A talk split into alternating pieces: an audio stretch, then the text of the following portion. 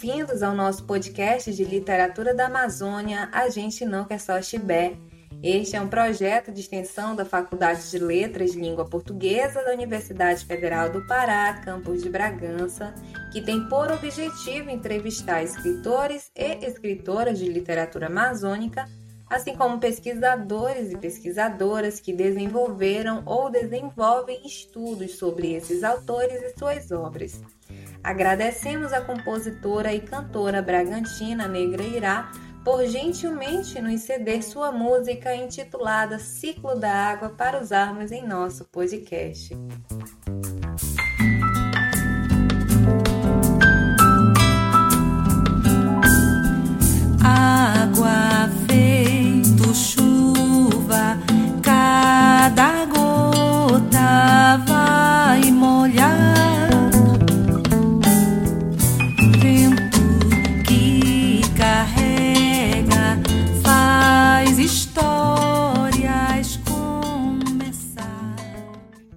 O segundo episódio da segunda temporada do podcast Chibé, e nele nós teremos o grande prazer de conversar com o escritor paraense Salomão Laredo. Estamos em casa, por isso é sempre importante lembrar que, em respeito às medidas de isolamento social devido ao novo coronavírus, esta entrevista está acontecendo por meio de trocas de mensagens de áudio em aplicativo de rede social. Salomão Laredo é um cametaense nascido na Vila do Carmo em 1949 e é dono de um vasto currículo, do qual buscamos eleger algumas informações mais pontuais para essa apresentação. Ele é escritor, professor, jornalista, advogado e autor de diversas obras, incluindo romances, contos e poesias. Alguns de seus títulos são Os Grandes Lábios de Belém, que é uma prosa poética publicada em 2009, Olho de Boto, romance publicado em 2015 o mais recente da nossa lista. Chapéu Virado, A Lenda do Boto, livro de contos publicado em 2001. E Sarrabulho, A Lenda da Cobra Norato, outro livro de contos publicado em 2006 e que lhe rendeu o Prêmio Monteiro Lobato da União Brasileira de Escritores. Além desses, o autor já recebeu vários prêmios e honrarias em território nacional. As suas obras abordam a temática amazônica e toda a sua riqueza cultural, como os mitos e lendas do imaginário popular, a linguagem do caboclo, o dialeto cametaense, até as visagens e criaturas encantadas tão conhecidas na região amazônica.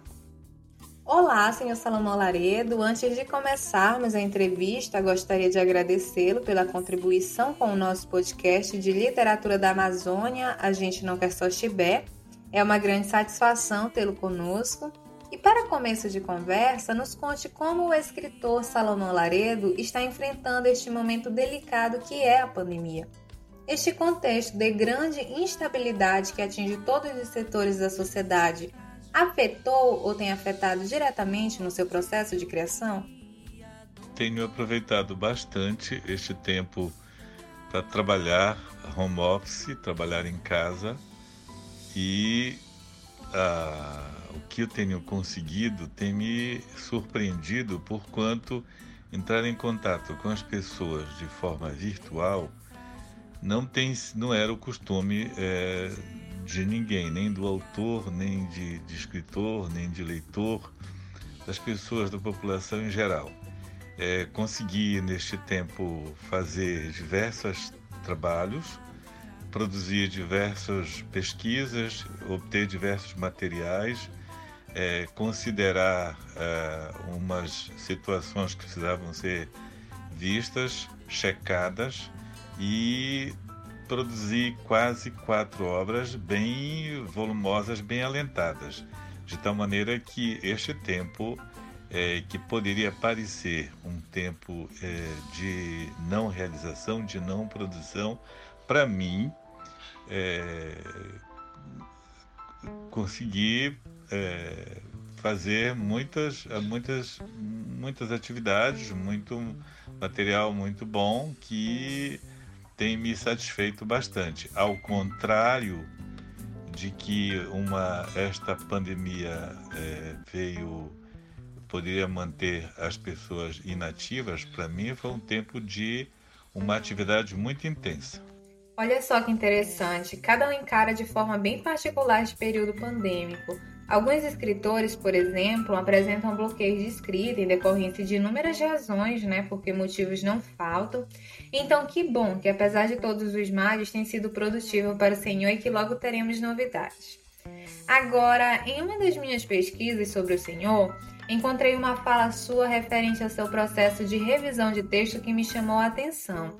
O Senhor diz, abre aspas, também gosto assim, jogado, atrapalhado, meio caótico, meio bagunçado, diferente de como sou como pessoa. Aqui é o escritor tão somente. Fecha aspas. Para além da organização do texto, nos fale o que mais difere esse eu, escritor, do eu pessoa. Ah, o Salomão Larido Pessoa é muitas vezes mais comedido, mais sensato, mais prudente. O escritor não, mais atirado, ele vai mais em profundidade, observa mais, perquire mais, pergunta mais, está mais interessado em fazer um aprofundamento e é, não se contentar com nenhuma nem duas respostas e é mais escancarado, é mais aberto, é mais é, verifica melhor as coisas. O escritor vem com a, a procura.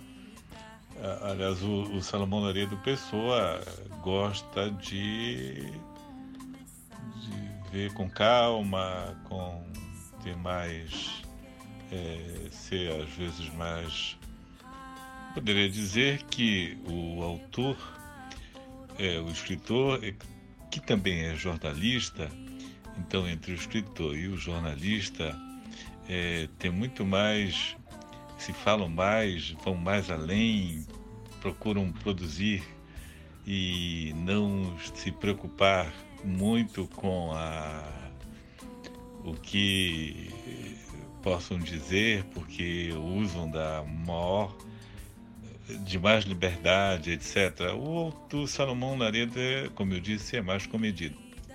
Senhor Salomão, nos fale um pouco sobre o seu início. O que o levou a ser um contador de histórias? Em que momento o senhor se percebe um escritor? Desde pequeno, ouvia meu pai contar histórias, minha mãe contar histórias. As pessoas todas da minha família nos contavam muitas histórias.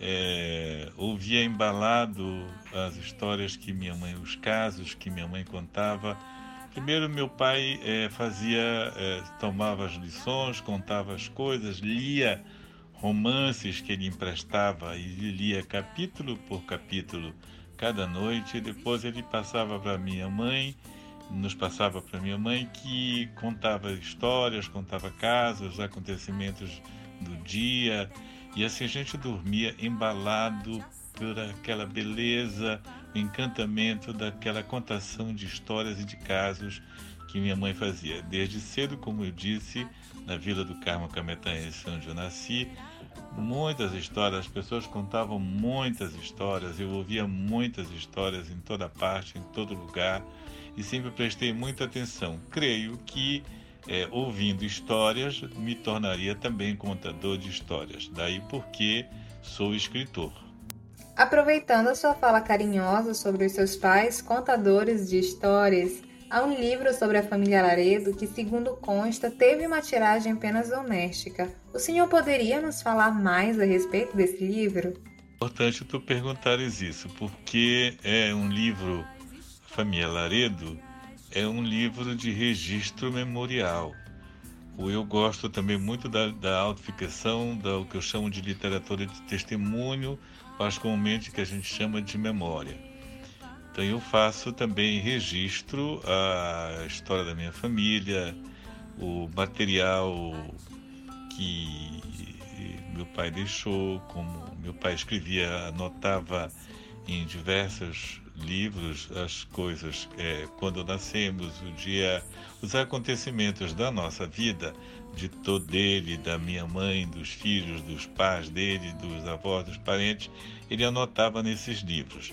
Acho que o costume dele passou para mim, que eu passei também a anotar, a colecionar, a registrar fotografias, eventos, atividades.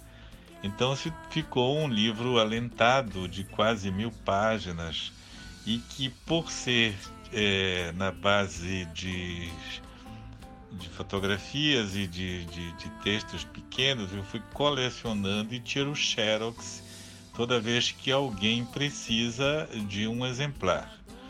Então, os exemplares, as edições, ela é de um exemplar, diria, porque cada vez eu vou ampliando. Então, a primeira edição em, na década de 90 é diferente da que eu vou tirar agora em 2021, que tem também como novidade o nascimento dos meus netos, etc. Então tem a foto, certidão de batismo, é, o registro, é, documentos do, do, hospital, etc. Peso, é, comprimento, fotografias, batizada, etc.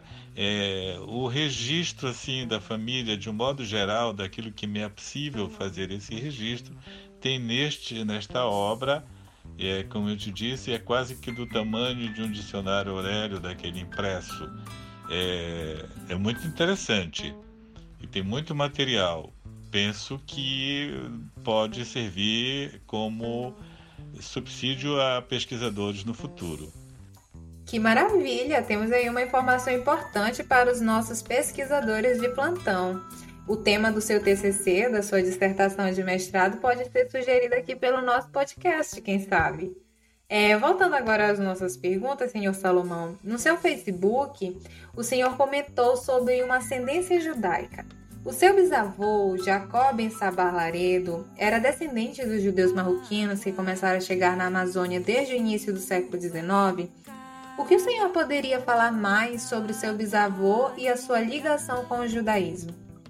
Olha, o que eu sei sobre meu bisavô Jacó nessa Balaredo é que é que me chamou a atenção e pouca, tem pouquíssima informação porque quase os meus avós e meus, meu pai meus tios falavam muito pouco, bem discretos a respeito dessa da da presença dele, que eu acho que porque talvez ele tenha pedido para uma questão de segurança, etc. Mas o que é, chegou ao meu conhecimento é de que ele ia da Vila do Carmo à cidade de Cametá, que tinha a sinagoga, participar da, lá da, dos cultos, né? De, de, de, lá na sinagoga de Cametá. Isso me chamou a atenção e, e que ele lia a Torá e que ele uma pessoa muito bondosa,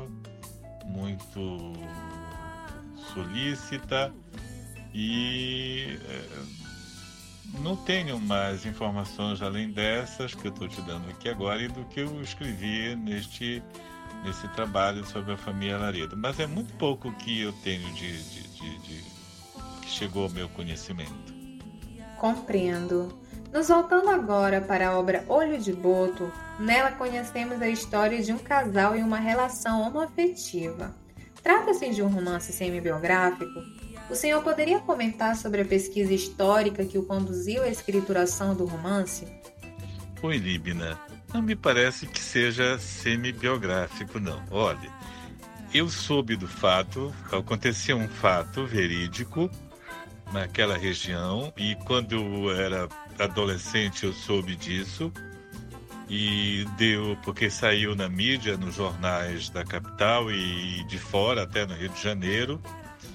E depois que eu me já adulto, achei que que devia escrever e resolvi escrever, eu fui realmente atrás saber como tinha acontecido. Eu fui pesquisar, é, estive é, com me acompanharam um, dois professores da universidade lá do campus de Cametá e um inclusive era psicólogo, nós estivemos no local, visitei a comunidade, entrevistei pessoas, como eu sempre faço quando eu, mesmo na ficção, eu sempre pesquiso, porque eu quero saber o limite entre o ficcional e o documental para passar isso para o leitor. E esse fato chamou, que me chamou a atenção, eu me serviu de inspiração para eu escrever a ficção que tomou por base não só este fato, mas outros fatos correlatos que aconteceram aqui na Amazônia, sendo este o que se destacava mais e que eu pesquisei mais e fui mais profundo no sentido de saber detalhes e para poder fazer a, a ficção, a obra que eu fiz chamada Olho de Boto. Foi uma inspiração para a ficção, perfeitamente entendido. Senhor Salomão, em sua escrita podemos perceber a presença de elementos da cultura amazônica, mitos, lendas, mas também é possível notar elementos de urbanização. Como o senhor pensa sua produção literária nessa perspectiva envolvendo dois mundos, duas cosmovisões? Podemos pensar em alguma pegada pós-moderna? Acho que fazer uma diegese, você está certa. É uma pegada pós-moderna, sim não poderia ficar no local. Penso numa visão cosmogônica, uma visão de, de mundo mesmo. Ah, onde quer que você esteja, o mundo está aí também é, se comunicando, se falando, se interagindo. É, aqui os mesmos problemas de aqui ou ali em Lyon, em Marabá, em qualquer lugar do mundo, é, situando-me aqui na Amazônia, falando daqui para o mundo, nessas questões humanas, nas questões pertinentes a qualquer ser humano, em qualquer lugar do mundo, é, mas falando daqui das coisas que eu conheço, é, nesse diálogo que eu acho muito importante e que é, é procurando preservar estes elementos que você se refere, a, as nossas coisas, o nosso jeito, o nosso sotaque, porque vejo também uma tendência muito grande aqui de valorizar o que é de fora. Eu procuro, valorizando o que é nosso, o que é local, fazer com que esse dialogue, isso fale com as outras culturas, dizendo que a nossa também existe e está aqui é, é, contribuindo, compartilhando, sendo também parte do, do quebra-cabeça que existe e que está é, faz com que nós nos entendamos, nós nos, que todo mundo sinta-se ser humano, com os seus problemas, com as suas relevâncias, com os seus cuidados, com a sua cultura, mas somos todos seres humanos, fraternos, que devemos nos amar e nos entender para uma convivência cada vez mais de harmonia, de paz, de justiça social e de afeto, que acho isso está faltando muito no mundo e eu procuro com a minha com a minha literatura, com a literatura que eu trabalho, que isso ajude nessa questão também. O exercício da escrita é trabalhoso, exige paciência, dedicação, atenção, e por esses e outros motivos não existe uma receita pronta. Cada escritor possui entre metas e estratégias a sua própria maneira de trabalhar. Como funciona o seu processo de criação? Estou em permanente cuidado, pesquisa, anotação, observação, é, de juntar material para o meu trabalho. Isso eu faço cotidianamente, não só a pesquisa, mas o, a, atenção para as observações, para as anotações é, para subsidiar com isso o meu trabalho literário, que é cotidiano, tanto escrevendo diversas obras ao mesmo tempo, todo dia, como com uma um cuidado de quem sai para o trabalho, de quem tem disciplina e que tem que realizar aquele trabalho, porque é a minha atividade, a atividade que eu escolhi.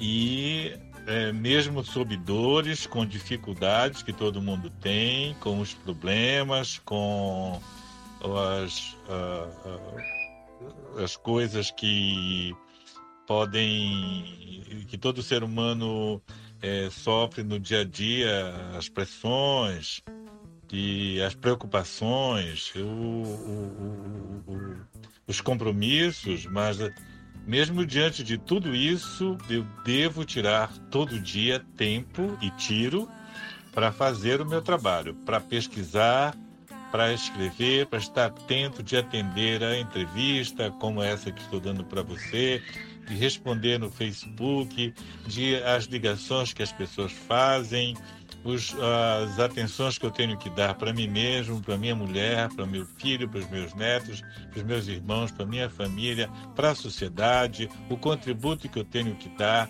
Apesar de tudo isso e com tudo isso, escrever, estar atento, fazer o trabalho, assim é, é atento a, a, a, a esses todos esses detalhes é anotado, eu venho e coloco em cada um, ah, isto aqui é do romance tal, agora vou focar mais, melhor neste aqui. Então dá para fazer ao mesmo tempo diversos trabalhos, trabalhos permanentemente, não só a ficção, mas também a parte de, da autoficção, da memória, que requer, dá muito mais trabalho que a ficção, porque presentemente eu estou concluindo, por exemplo, Baixo Tocantins. Então, não só é, entrevistar as pessoas, fazer a, a, a, o texto depois de, de entrevistá-las e pedir o material, olha, tens que mandar foto, o que, que é essa foto, o que, que você é, pensou quando fez isto, é, vamos colocar mais isso na memória que você está, vamos pesquisar isso, por que, que isso aconteceu dessa forma. Então é muito todas a, na literatura acredito que quem se os as, a, a, literatura é, é, muito trabalhosa, dá muito trabalho. As musas são muito exigentes. Você tem que se preparar, ler, pesquisar, escrever. É, é uma atividade muito trabalhosa. Por isso, quem se mete nela tem que estar consciente de que precisa é, ter tempo, precisa ter atenção, precisa ter cuidado para fazer este labor que requer de você desprendimento, atenção, carinho e cuidado. É muito importante falarmos sobre isso, porque algumas pessoas ainda têm a ideia equivocada de que escrever literatura é tão somente dom passatempo, quando na verdade é um trabalho minucioso que requer, entre tantas exigências, muita disciplina e estudo. Por falar em estudo, senhor Salomão, o senhor fez mestrado em letras e estudos literários. Sua visão em relação à própria obra mudou de alguma forma? E sua forma de produzir literatura após este percurso de estudo e leituras no mestrado mudou de alguma maneira? Eu tinha muita curiosidade para ver como é que a academia, o que era na academia, o que eles estudavam, o que liam, o que pesquisavam, como tratavam a literatura brasileira que se produz no Pará. É, fui para observar isso, claro que eu queria estudar, é, saber, pesquisar, faz parte do meu aprendizado pesquisar e saber mais, e estudar com quem sabe, é, fazer outro tipo de leitura, ter, abrir minha cabeça para outras, com outras visões, com outra perspectiva, tudo isso eu fui atrás mas com muito cuidado para que a espontaneidade do meu trabalho literário não deixasse é, ser é, é, é, infiltrado por uma, um tipo de, de, de, de cientificidade ou de, de outra relação que tirasse essa espontaneidade. Eu acho que eu fui, verifiquei, estudei e, e eu consegui que é, separar bem as coisas. Eu agradeço muito, convivi com muita gente interessante, a Bíblia foi uma delas, meu colega e outros, que nós pudemos pesquisar, participar, compartilhar conhecimentos, aprendizado, muitíssimo importante. Não quis ir além do, do, do, mestrado por tempo, por pesquisa, porque queria escrever mais, não deu tempo de ir, por exemplo, para o doutorado, e também porque não tinha necessidade, não queria tirar vaga de ninguém nesse sentido, porque não havia necessidade é, para mim eu já estava suficiente chegar até o mestrado de estudos literários para saber conduzir melhor a minha literatura sem deixar que isso é, fizesse, interferisse nela, na espontaneidade, como eu falei. E acredito que a importância também é de que eu fiquei com um conhecimento maior e mais consciente do meu trabalho literário. Eu quero toda vez, como aprendiz, aprender mais para procurar fazer o melhor possível na minha literatura para a, a aferição, o prazer, o conhecimento e o pensar do leitor. Falando sobre a sua trajetória como escritor, o senhor conta que em 1964 escreveu um livreto e na sala de aula todos leram e riram com um personagem que dava título a ele, chamado O Porquinho. O senhor finaliza dizendo que esse foi o seu livro de estreia, que ele foi perdido e hoje só existe no afetivo. A partir dessa memória e experiência, que conselho o senhor daria aos que gostam de escrever e não têm incentivo, ou mesmo são ridicularizados por isso? Todo obstáculo, todo empecilho, toda pedra no caminho, sempre na literatura, e na vida pessoal, mas falando aqui da literatura especificamente, servia como alicerce do meu edifício literário. É, então, não dar para importância para quem é, manifestava qualquer tipo de desinteresse, por exemplo. Não houve muito isso na minha vida, não é, eu não lidei com esse desinteresse das pessoas que eu oferecia para ler. Nem de editores que aqui em Belém a gente não tinha. Portanto, alguma vez que eu mandei para o eixo Rio-São Paulo, eu obtive de algumas vezes é, houve não houve resposta e outra vez veio uma, uma avaliação que me ajudou muito no início a continuar porque mostrava pontos importantes e tal e eu sabia que deveria é, aprimorar cada vez mais o meu trabalho literário. Mas o, o é, é, importante para quem quem começa quem quer quem quer escrever quem quer entrar para a atividade literária, quem quer ser escritor, que ultrapasse os obstáculos, que procure é, entrar em concursos literários, em fazer seus trabalhos e mostrar, não ter a pretensão imediata de fazer sucesso, de conseguir é, que a mídia se interesse e tal. Isso vem com o tempo pouco a pouco se vai conquistando, se vai vendo que precisa ler mais, escrever mais, exercitar mais, estar mais atento, olhar para o trabalho do outro, aprender com o outro, é, perguntar, é, se inspirar no trabalho dos outros, dos colegas escritores locais, nacionais, internacionais, com o cinema, com o teatro, com a dança, com tudo deve interessar a quem é candidato a ser escritor, porque vai precisar de todos esse, todo esse material para poder elaborar o seu trabalho. O estilo vem depois, a maneira de, de fazer as coisas vai, se consegue com o tempo, mas é, é, é importante constância, exercitar, não se deixar vencer pelas dificuldades, muito pelo contrário. Toda vez que eu recebia um não, e eu recebi muitos, de que não tinha condições de patrocinar, etc., coisas do tipo dessa área que a gente tem muito, não desanimar e ir em frente e é, procurar fazer com que isso ajude na, a perseverar na profissão, porque, como eu disse, as musas da literatura são muito exigentes. Se elas veem as dificuldades e percebem que você não vence, não vai para frente, então esse não é a tua praia, não é a, o, teu, o teu maior interesse essa não é, tu não és operário dessa área. Pode ser que seja outra tua área e é bom fazer uma análise disso. O escritor deve estar sempre analisando o que faz é, ele fazia uma autoanálise e ouvir das outras pessoas a análise que fazem de como foi a recepção dessa obra. Eu vou um pouco por aí. Senhor Salomão, no início da nossa entrevista, o senhor já até comentou timidamente sobre os seus novos projetos, mas eu gostaria que o senhor falasse mais a respeito deles. O que, que nós podemos esperar do escritor Salomão Laredo?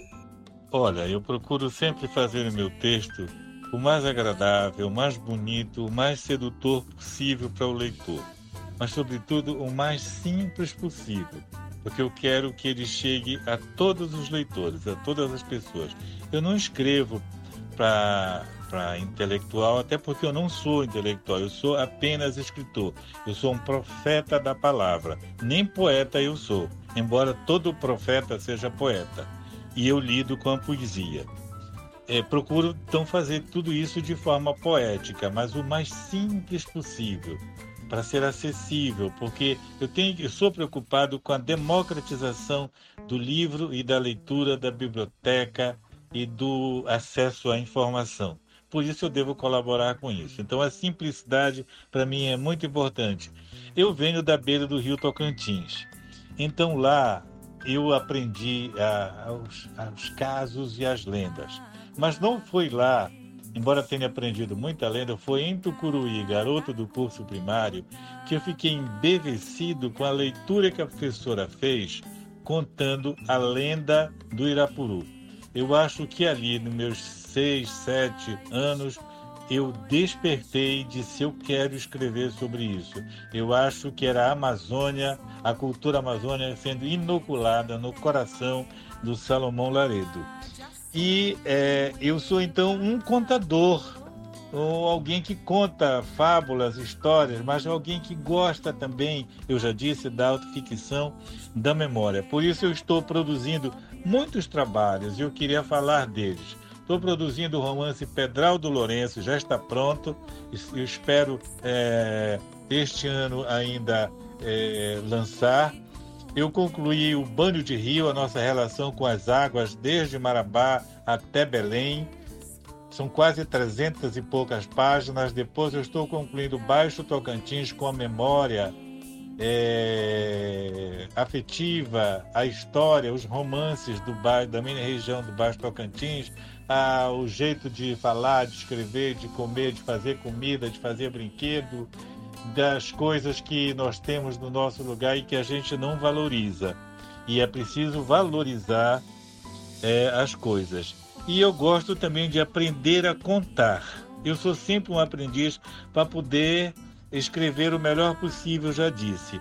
E estes livros novos também eu tenho do, do Boto Putiri, que é na região de Mocajuba, tenho também a, a República das Mulheres, as histórias do Salomão, a Vila da Vila do Carmo e as histórias da minha família. São diversos trabalhos que eu estou querendo editar em comemoração aos meus 70 anos de idade e aos mais de 50 de atividade literária.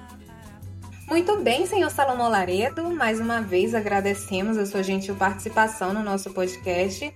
Foi um grande prazer recebê-lo. E para finalizar esse bate-papo tão enriquecedor, gostaria que o senhor estendesse aos nossos ouvintes aquele recado quase conselho que é tão frequente no seu Instagram. Valoriza o que é teu. Já que essa também é a grande proposta deste projeto, de forma mais específica, a valorização da nossa literatura e dos nossos autores. Quando eu falo em valorizar o que é nosso, não é só na literatura, embora nós tenhamos na literatura os melhores autores da literatura brasileira aqui no Pará. Muitos autores que estão num certo apagamento, que ninguém conhece, que ninguém valoriza, que ninguém lê. São muitos autores, homens e mulheres, que produzem uma literatura de excelente qualidade com os quais eu aprendi e continuo aprendendo. Então, valorizar o que é nosso é também valorizar a dança, a música, o teatro, valorizar a nossa comida, valorizar a nossa fala, valorizar a nossa cultura, valorizar tudo que é nosso. Ora, se eu não valorizo o que é meu, quem vai valorizar? Eu devo valorizar o que é meu para poder é apreciar também o do outro. Eu aprecio muito o que é do outro, mas eu tenho que partir da valorização do que é nosso. Assim, toda pessoa que é, dá trela, valoriza, estimula, apoia, lê o autor local, a nossa cultura, eu fico muito contente quando vejo elogios aos meus colegas escritores, é, as pessoas falam da nossa literatura e falam com alegria e com prazer. Sou realmente um defensor da literatura é, brasileira que se faz no Pará. É, é minha, uma das minhas bandeiras de ação, ação política, é valorizar o que é nosso, valorizar a nossa cultura, mas valorizar o escritor bra é, brasileiro que está trabalhando aqui no Pará.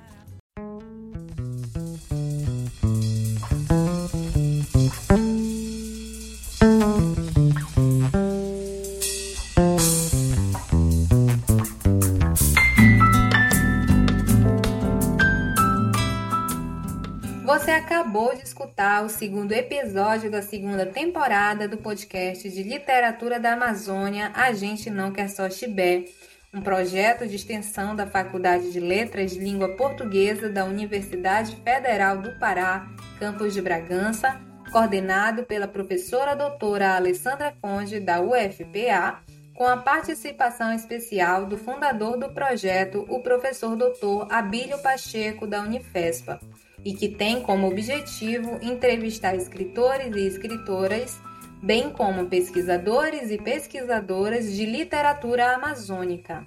Agradecemos ao escritor Salomão Laredo por nos conceder esta entrevista e à compositora e cantora bragantina Negra Irá por nos ceder sua música Ciclo da Água para esta nova temporada do nosso podcast.